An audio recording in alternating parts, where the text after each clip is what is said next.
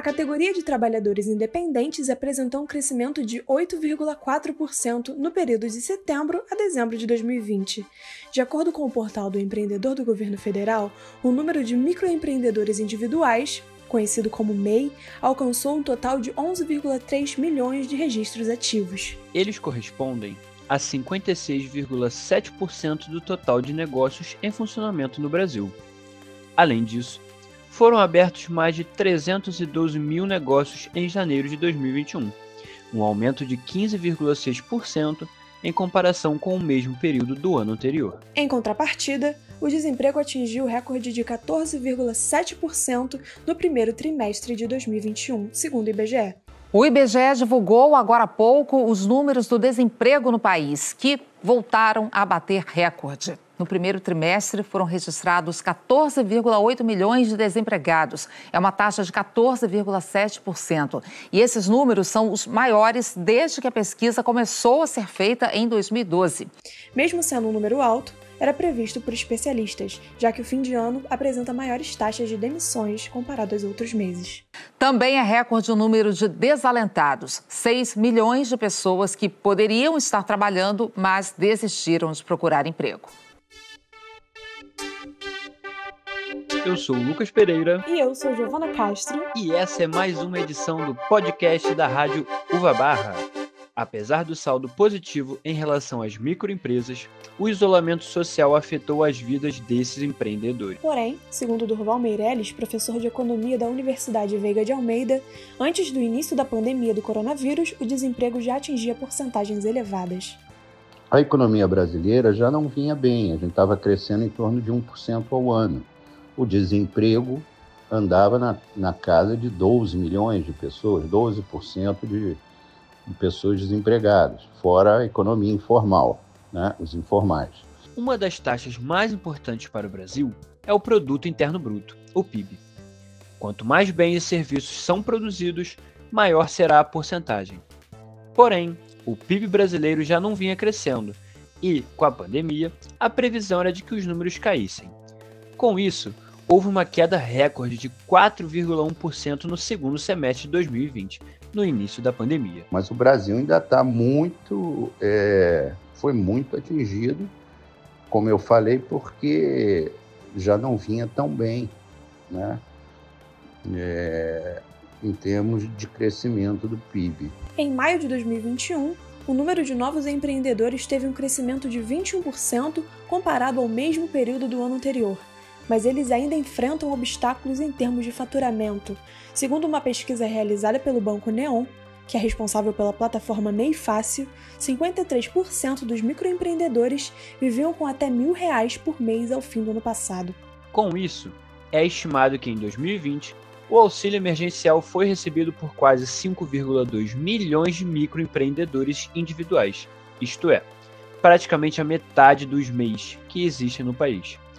Durval aponta que, mesmo com o saque dos auxílios oferecidos pelo governo, ainda não é bastante para se manter. As pessoas vão perdendo o emprego, recorrem ao, ao auxílio-desemprego e a, aos auxílios emergenciais do governo, saque de fundo de garantia, mas isso não é suficiente para garantir o emprego, evidentemente. A pandemia também trouxe mudanças no ambiente de trabalho. Agora, a virtualização forçada foi inserida na rotina dos trabalhadores e deve se manter por mais tempo. Porém, não são todos que possuem acesso à internet ou têm capacidade de migrar para o home office, além de ter que adaptar os costumes de todos os moradores da residência. Durval, o processo de virtualização pode ser um agravador para os números do desemprego? Os empresários passaram a perceber que não precisam mais de tanta gente. Agora, com a virtualização, o e-commerce, né? o, o, o home office, é, os custos para os empresários, eles, eles diminuíram muito. Então, é, realmente há uma, uma possibilidade do desemprego aumentar ainda mais.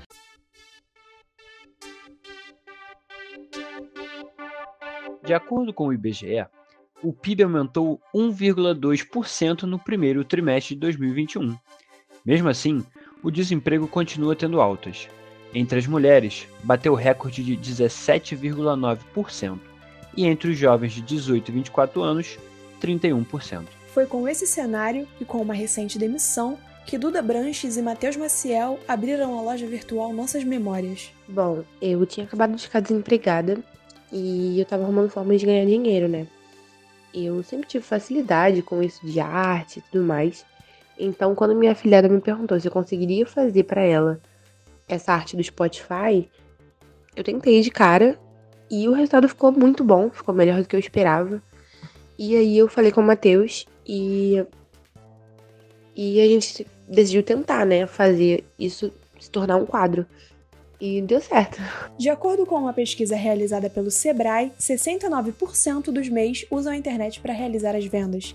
E com os donos da loja Nossas Memórias não é diferente. A gente atende através do Instagram e depois a gente continua o contato através do WhatsApp. Para ter um contato mais direto e tudo mais. As datas comemorativas também contribuem para o crescimento das vendas. Mateus, como foi a recepção do público nessas datas? A aceitação do público foi muito boa, surpreendeu a gente demais, principalmente no Dia das Mães. Porque Dia dos Namorados a gente já esperava que seria um crescimento das vendas, mas no Dia das Mães a gente não estava esperando tanto quanto foi. Então foi bem legal a participação do público, sim. Segundo o portal do empreendedor, durante um ano de pandemia, o MEI teve crescimento de 15%. Porém, somente essa categoria teve acréscimo, cerca de 565 mil a mais em apenas três meses.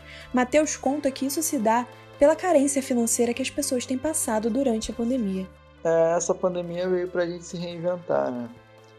Então, as pessoas abriram a mente delas, tentaram criar novos negócios até para sobreviverem, porque infelizmente no Brasil a maioria das pessoas criam alguma coisa própria para sobreviver, não para ter uma renda extra. Mas infelizmente no Brasil esse saldo é uma parada muito negativa, porque só mostra é, a quantidade de desemprego que temos no nosso país. E o futuro ainda reserva muitas mudanças para a loja.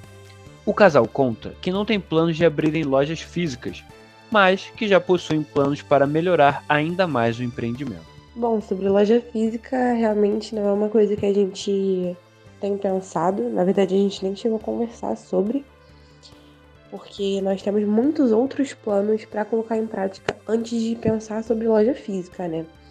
A gente tem estudado muitas ideias, modelos, é, a gente tem investido em livro, muita coisa mesmo.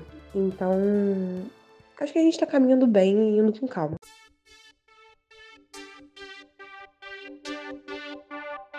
É compreensível como a pandemia mudou a vida de todos. Pensar num mundo pós-pandemia pode parecer estranho, mas sabemos que a adaptação a essa nova forma de viver é inevitável.